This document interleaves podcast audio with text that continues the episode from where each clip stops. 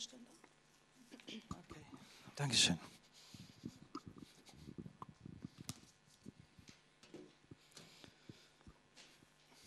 Wow, dann einen guten Morgen. Ja, es ist herrlich, wieder da zu sein. Seid gegrüßt. Ich freue mich, dass ich heute Morgen reden kann. Ich meine das wirklich. Denn vor zwei Monaten hat es ganz anders ausgesehen. Da hatte ich wirklich keine Stimme mehr. Und äh, musste lange daran arbeiten. Mit Gottes Hilfe bin ich wieder so weit, dass ich reden kann. Ja, ich äh, musste, musste mich beknien lassen und zum Logopäden gehen und das Reden wieder lernen. Ne? Ähm, naja, all das hat einen guten Zweck. Deshalb freue ich mich, dass ich heute wieder reden kann. Der Herr hat mich angerührt. Und äh, ja, und das Zweite, dass ich überhaupt heute Morgen vor euch stehen kann. Denn gestern war ich so fiebrig, dass er gar nicht viel ging. Und als ich noch recht zittrig ins Bett ging und dann kam der Stefan dann noch nach Hause vom Abendgottesdienst und sah mich noch, Dad, wie geht's dir? Und er sagte, nun ja, das Fieber ist runter, aber ich bin noch ziemlich zittrig. Und meinte, Dad, kann ich gerade noch mal für dich beten? Und ich fand das so schön, ne? Äh, das war ihm wichtig. Und er betet für die Heilung und durfte die Nacht so richtig rausschwitzen. Ja, richtig gut. Und ich wusste heute Morgen, wow, das wird gut. Meine Frau ist äh, auch auf, dem, auf der Kanzel heute Morgen bei Strahlen der Freude, ist am Predigen. Und äh, ich hier. Tja, dann freuen wir uns. Sind wir mal gespannt, was der Herr für uns hat. Genau.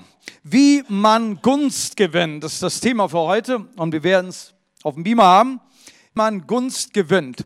Und hier geht es um eine Liebesgeschichte.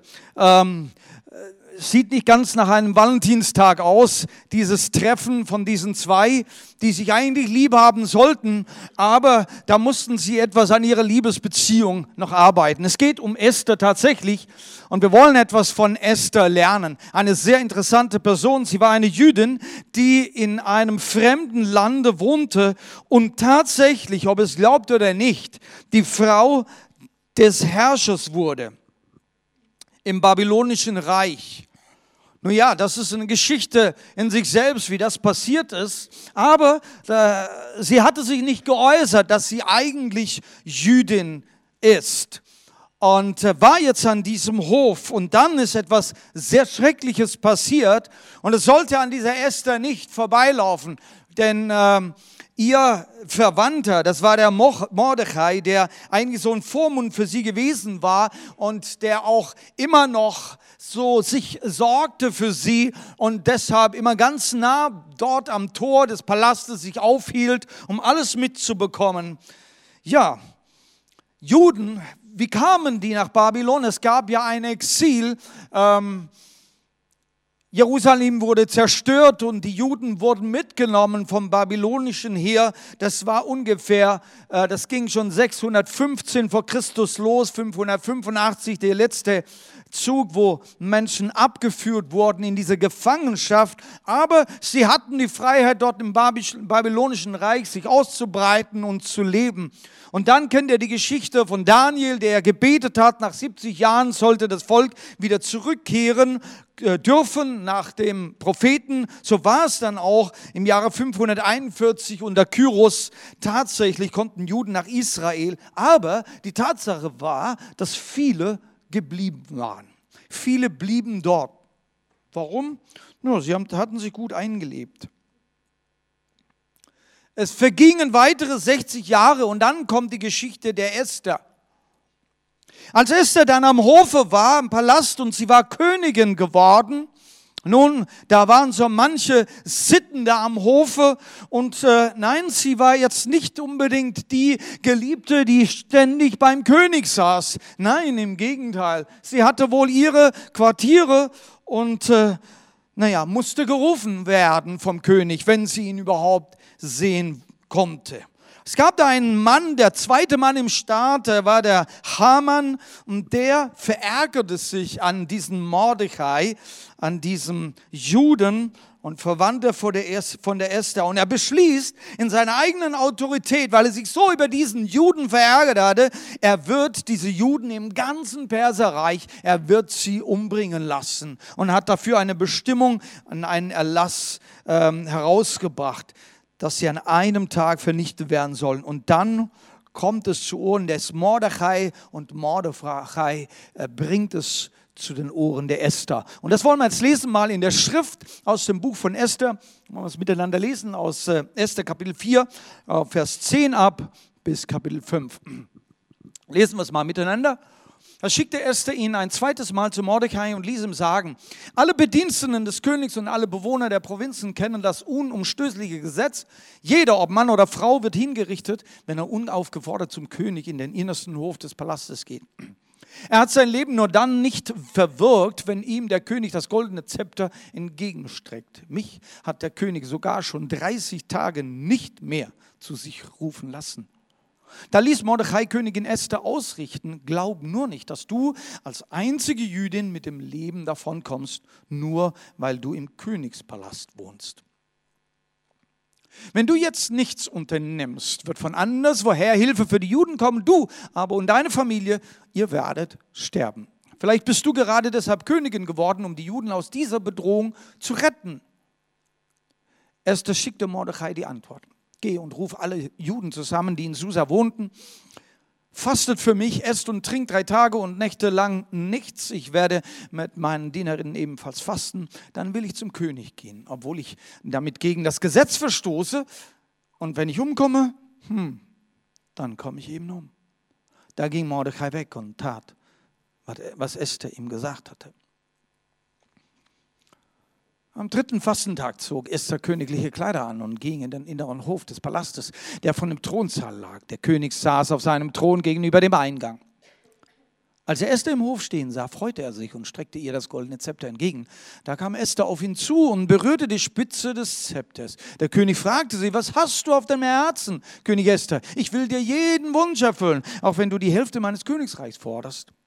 Esther antwortete, hm, wenn du es für gut hältst, mein König, dann sei heute zusammen mit Haman, mein Gast, bei dem Mahl, das ich für dich zubereiten ließ. Xerxes befahl seinen Dienern, holt Haman herbei, wir wollen Esthers Einladung annehmen. So kamen der König und Haman zu Esthers Festmahl. Während sie Wein tranken, fragte der König Esther, nun, was hast du auf dem Herzen? Ich will dir jeden Wunsch erfüllen, auch wenn du die Hälfte meines Königreichs forderst. Esther antwortete, ja, ich habe eine große Bitte an dich. Wenn du mir eine Gunst erweisen willst, mein König, dann komm morgen noch einmal mit Haman zu einem festlichen Mahl, das ich für dich und für ihn gegeben möchte. Dann werde ich bestimmt sagen, was mein Wunsch ist. Wow, lass uns ein bisschen über diese Geschichte nachdenken und ein bisschen reingraben. Liest sich ja schnell und viele von euch kennen die Geschichte gut. Wow, und sie geht ja auch gut aus. Und zum Schluss ähm, ist es ja so, dass das Heil für die Juden kommt. Und dieses Purimfest, das bis heute gefeiert wird bei den Juden, ist daraus entstanden, weil tatsächlich Rettung für die Juden daraus entstanden ist. Aber wollen wir da anfangen? Esther, wie, wie geht sie jetzt voran? Also sie ist drei Tage im Fasten. Warum? Sie braucht die Gunst des Königs. Also hier stimmt es wohl nicht mit ihrer Liebesbeziehung zu dem Mann, den sie, mit dem sie eigentlich verheiratet ist. Sie braucht hier seine Gunst, um überhaupt in seine Gegenwart zu kommen. Und was tut sie da? Vers 1 in Kapitel 5, jetzt müssen wir zurück zur PowerPoint gehen, sagt dann, sie kleidete sich in königliche Kleider. Sie kleidet sich in königliche Kleider, obwohl zu dieser Zeit die ganzen Juden am Fasten und am Beten sind. Und das machen sie mit Sack und Asche. Auch sie, diese drei Tage mit Sack und Asche, hat sie gefastet und zum Herrn gerufen. Sie hat eine Bitte, die eigentlich ihr Herz zerreißt. Es geht um ihr Volk, der sterben soll. Und doch, wie sie jetzt zum König kommt, entscheidet sie sich nicht in Sack und Asche zu kommen, sondern sie zieht festliche oder königliche Kleider, die besten Kleider an. Nicht die besten, die sie in den Hof gebracht hat, sondern das, was im Hof überhaupt Standard ist und königlich. Das, mit dem sie den König irgendwie gewinnen konnte, um vor den König zu treten. Ja, da gibt es gewisse Dinge, die einzuhalten sind im Hof. Gnade und Güte und Annehmen. Was ist Gunst? Was ist Gunst? Diese Frage, sie braucht Gunst jetzt. Und Gunst, ähm, das haben wir gesehen jetzt in ihrem Leben, ist das, als der König sein Zepter ausgestreckt hat und sie angenommen hat. Er sah sie, streckte das Zepter aus und sie war angenommen. Das war ein Zeichen dieser Gunst. Und dann habe ich mir überlegt, was ist Gunst? Gunst, das kann man auch als Gnade, Güte, Annahme, angenehm sein oder Wohlgefallen ähm, beschreiben. Gunst ist jetzt nicht unbedingt ein Wort, das so gängig in unserem Sprachgebrauch ist, aber die Bibel redet von Gunst. Noah hatte schon Gunst bei Gott als gottesfürchtiger Mensch.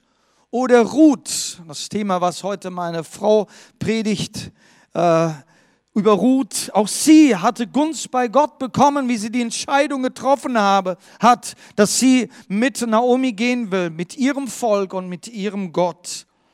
Auch Maria, die Mutter Jesu, fand Gunst vor Gott als Jungfrau und wurde die Mutter des Messias. Also in vielen Stellen gibt es doch dieses, diese Idee der Gunst. Was ist es? Es ist ein Angenehmsein, ein Wohlgefallen. Etwas tut sich vor dir auf. Es ist wie wenn die Türe aufgeht vor dir und, und, und Dinge Dinge passieren und, und es klappt plötzlich und du kommst gut an und deine Bitte wird gehört. Und ich würde sagen, hey, das brauchen wir doch alle. Ja, das wünschen wir uns doch, oder? Wenn du als junge Person zu deinen Eltern gehst und hat, hast so deine große Bitte, ja, dann, dann, dann erhoffst du dir, dass du Gunst hast, dass, dass dein Dad hört, dass deine Mutter sagt, ja, okay, das können wir machen. Du erwartest dir Gunst von deinem Lehrer. Wenn du auch mal irgendwie in der Arbeit was verhauen hast, wenn du aber hingehst, du, hör mal her, und du redest mit deinem Lehrer, dass dein Lehrer dir zuhört und, und auf dich eingeht. Du erwartest Gunst. Ob du jetzt in der Ausbildung bist, auch da willst du Gunst haben bei deinen Ausbildern oder Lernbegleitern. Überall im Geschäft. Es ist gut, wenn wir Gunst haben. Und Gott verspricht dir Gunst. Pass mal auf. Lass uns mal lesen. Es sind zwei, drei Bibelstellen, die wir lesen können, die, wo über Gunst steht. Ja, du segnest den gerechten Herr. Wie ein Schild umgibt ihn deine Gunst. Im Psalm 5, Vers 12. Und das gefällt mir. Wie ein Schild umgibt dich die Gunst. Es umgibt dich. Es, es geht also vor dir her. Gunst ist etwas, was vor dir hergehen kann. Halleluja. Und das ist ein Bild, was ich immer so habe. Und das bete ich auch ganz gerne für, für, für andere, ja, dass ihnen Gunst vorausgeht. Ein anderer Bibelvers. Denn wer mich findet, hat Leben gefunden. Und das Wohlgefallen, Wohlgefallen oder Gunst des Herrn. Und hier ist eine gute Nachricht. Du kannst auch Gunst vor Gott haben. Schau doch diese Bibelstelle an.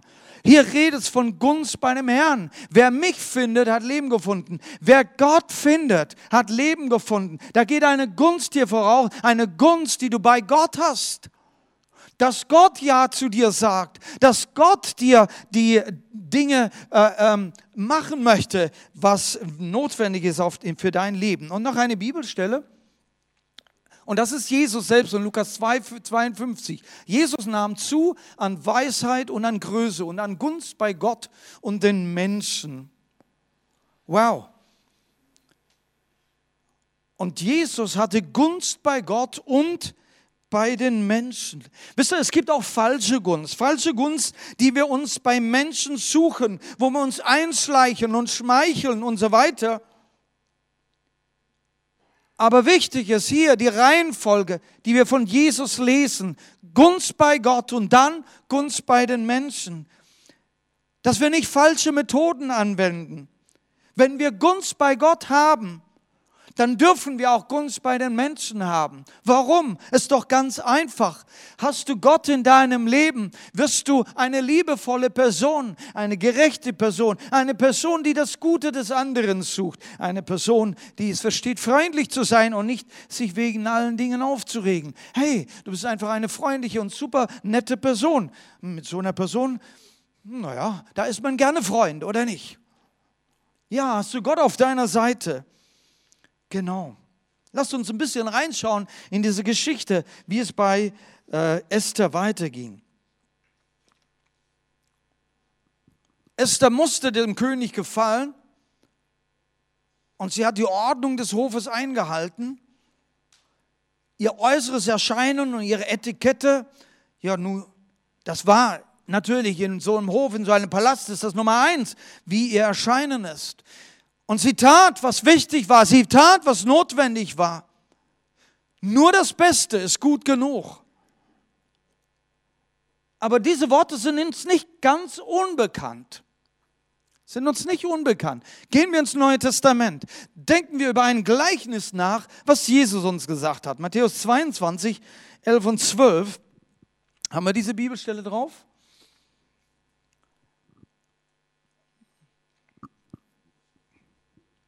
Jawohl, da ist sie. Als der König hereinkam, also Jesus erzählt hier ein Gleichnis, ähm, der König kam herein, um zu sehen, wer da gekommen war äh, unter seinen Gästen und fand er einen, der kein festliches Kleid Gewand anhatte. Mein Freund, sagte er zu ihm, wie bist du überhaupt ein ohne Festgewand hereingekommen? Und der Mann wusste darauf nichts zu antworten. Der König mag das wohl nicht, wenn er nicht im Festgewand reinkommt.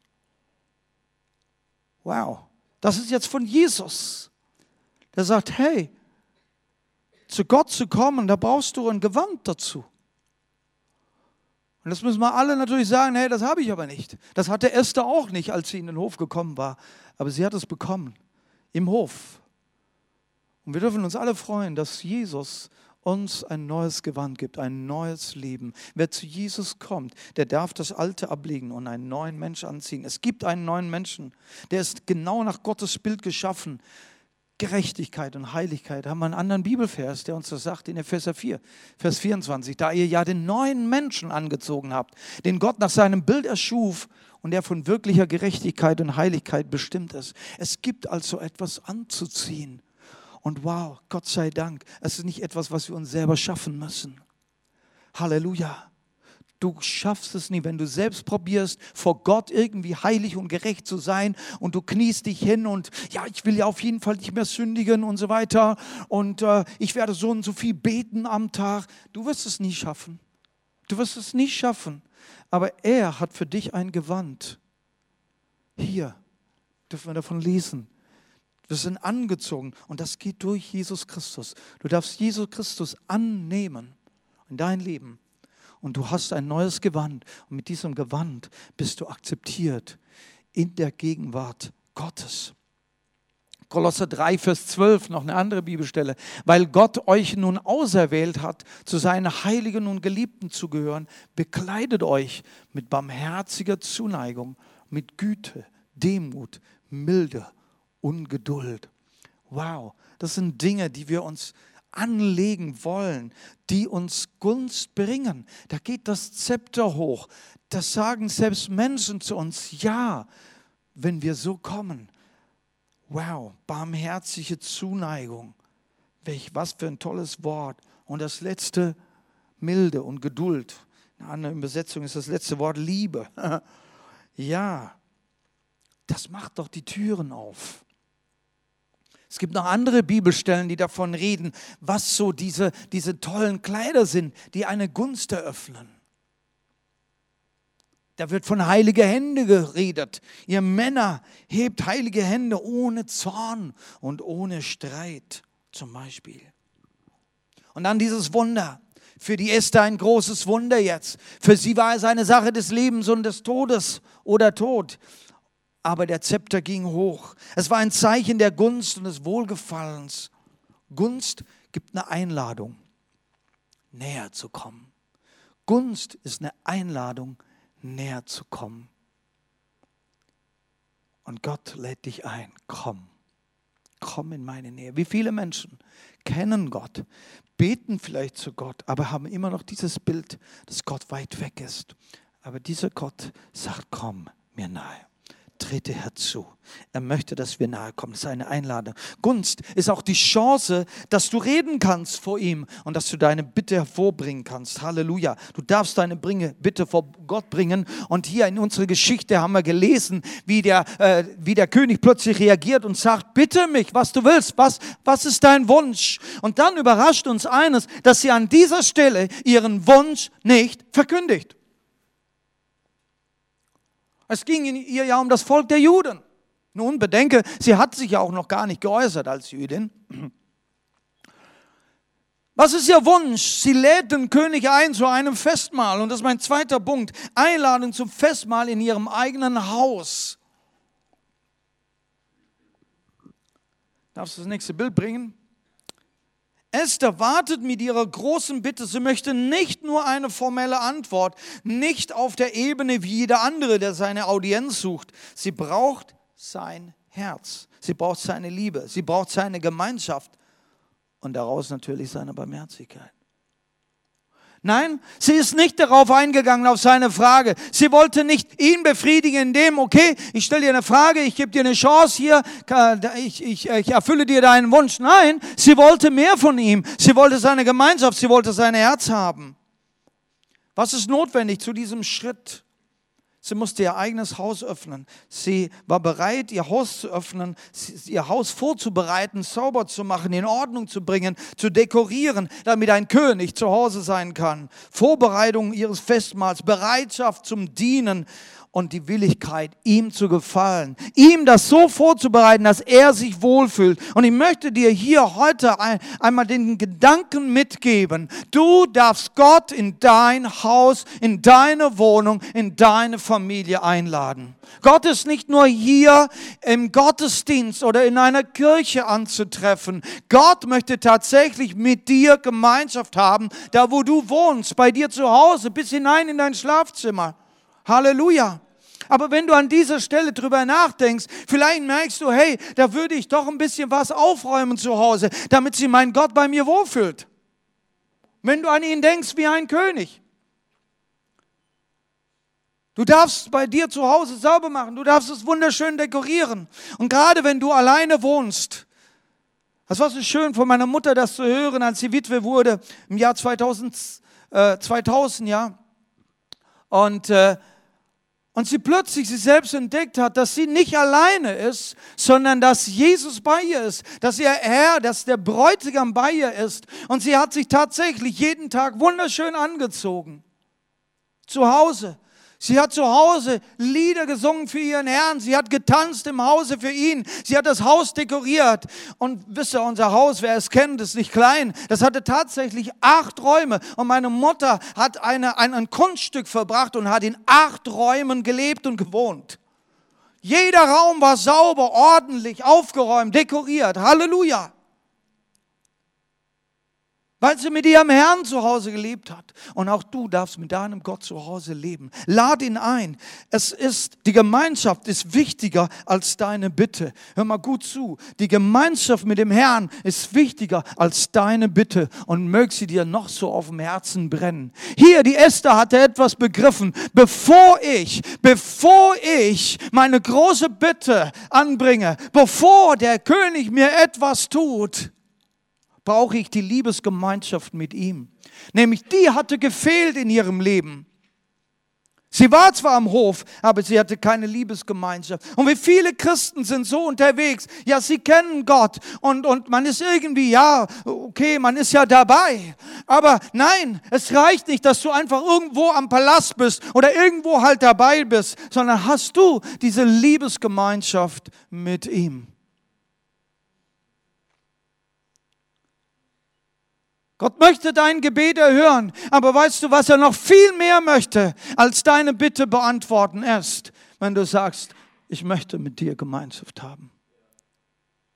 Und dazu lädt er dich heute ein, in diese enge Gemeinschaft. Und die Esther, die hat es verstanden. Und wisst ihr, für uns ist das so wichtig, dass wir das lernen. Denn wir dürfen zu Gott beten. Und diese, diese, diese Frage, die der König äh, macht hier, das ist auch Gott, der zu dir spricht und sagt, bitte mich.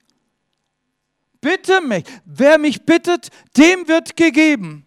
Jesus wiederholt das mehrmals. Bittet mich in meinem Namen und mein Vater im Himmel wird es tun. Gott möchte, dass wir bitten, aber was ist dir auf dem Herzen? Was ist wirklich deine Bitte? Esther hatte nicht nur was Persönliches auf ihrem Herzen, ihr ging es um ein Volk, das zu retten war. Und was steht dir auf dem Herzen? Was steht dir auf dem Herzen? Wie ist es mit unserem Volk? Ist das auf unserem Herzen? Schreit es in meinem Herzen, dass Gott unser Volk errettet, dass Menschen errettet werden, bevor es zu spät ist? Denn wir wissen, dass es, dass die letzte Stunde geschlagen hat. Der Herr wird bald wiederkommen, aber wir möchten, dass so viel wie möglich noch gerettet werden. Halleluja. Eine Person hier kann die Rettung eines ganzen Volkes bringen. Unser Gott fragt nach jedem, wer ist bereit, in die Bresche zu treten? Er sucht nach den Menschen, die bereit sind, einzutreten vor Gott für ein ganzes Volk.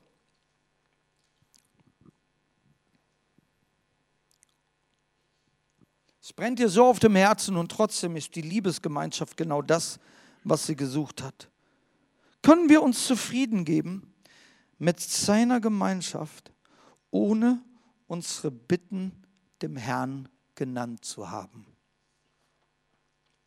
Wow, und dieser Gedanke hat mich echt herausgefordert. Ich bete, ich bete einiges, ich bete viel. Aber an dieser Stelle musste ich mich selber herausfordern. Kann ich mich zufrieden geben, eine wunderbare Liebesgemeinschaft mit meinem Herrn zu haben, ohne ihm meine Bitte gesagt zu haben.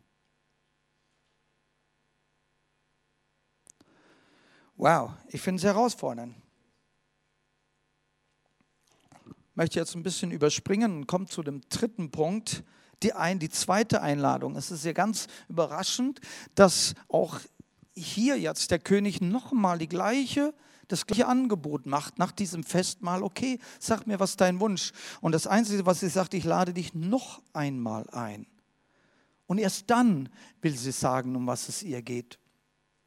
Warum? Sie sucht die Herzensverbindung. Sie will sicherstellen, dass der König wirklich sich wohlfühlt in ihrem Palast und an, sich, an, an, an ihr Freude hat. Ist sie dem König wirklich so wichtig?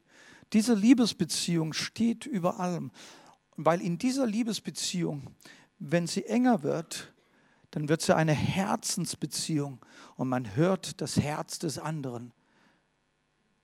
Man versteht das Herz des anderen. Und Gott möchte, dass wir sein Herz verstehen und er unser Herz versteht. Dass unser Herz so tickt wie sein Herz. Die Esther wollte sicherstellen, dass der, dass der König sich für sie entscheidet, nicht weil er als großer König so großzügig ist. Na, boah, ich kann's ja. Ich kann die Hälfte meines Reiches weggeben. Ich habe immer noch genug. Ne? Nein, es ging nicht um seine Großzügigkeit. Sie wollte sein Herz gewinnen. War ja klar. Er war ja verliebt in diesen Hamann, seinen zweiten Mann. Den hatte er so geliebt. sie musste sein Herz gewinnen, damit er auf diese Bitte eingeht, weil der Hamann, der war nämlich der Schuldige. Es geht nicht um ein Liebesspiel hier, merken wir, sondern es geht um eine echte Liebesgemeinschaft. Es geht nicht um ein Einschmeicheln, sondern über eine Übereinstimmung der Herzen. Warum? Weil auf dem Herzen der Esther ist eine Bürde, eine Bürde des Volkes Israel. Ich habe schon den Vers zitiert aus Ezekiel 22, Vers 30. Gott sucht nach einem Menschen, der in die Bresche tritt ähm, und einsteht für das Volk. Es braucht Söhne, Söhne Gottes, die ihre Beziehung mit dem Herrn ernst nehmen und sein Herz suchen, sowie seine Gegenwart hineinbringen. Und wir sind Berufene, damit durch dich und durch uns andere gerettet werden können. Wir sind Berufene. Und wenn dein Herz mit Gottes Herz schlägt, dann kannst du deine große Fürbitte anbringen. Dann kannst du sagen, Herr, das steht mir auf dem Herzen. Und wird Gott es verweigern? Nicht seinen Kindern, die er so sehr liebt. Nicht denen, die ihm so am Herzen sind, die am ihrem Herzen liegen, die Gemeinschaft mit ihm suchen. Er wird dir diese Bitte nicht ausschlagen. Wir dürfen eine Gewissheit haben, wenn wir in seinem Namen beten, wenn wir in seinem Willen beten, dass er unser Gebet erhört. Halleluja. Meine Predigt hier ist auch gleichzeitig ein Aufruf zur Fürbitte. Denn was Esther getan hat, war echte Fürbitte. Rettung eines Volkes war, das Ergebnis. Wir haben auch gelernt, wie wichtig es hier diese Gunst Gottes zu haben. Auch Gunst vor den Menschen. Ich denke, du kannst so einige Lektionen hier mitnehmen, wie du auch Gunst vor Menschen haben kannst. Aber was uns so wichtig ist, dass du Gunst bei Gott hast, dass du eine wunderbare Beziehung mit Gott hast. Ja, als man beten gelernt hat, selbst als Kinder, wird uns oft beten so gelehrt, dass es um die Bitten geht. Bewahre mich, heile mich, segne mich.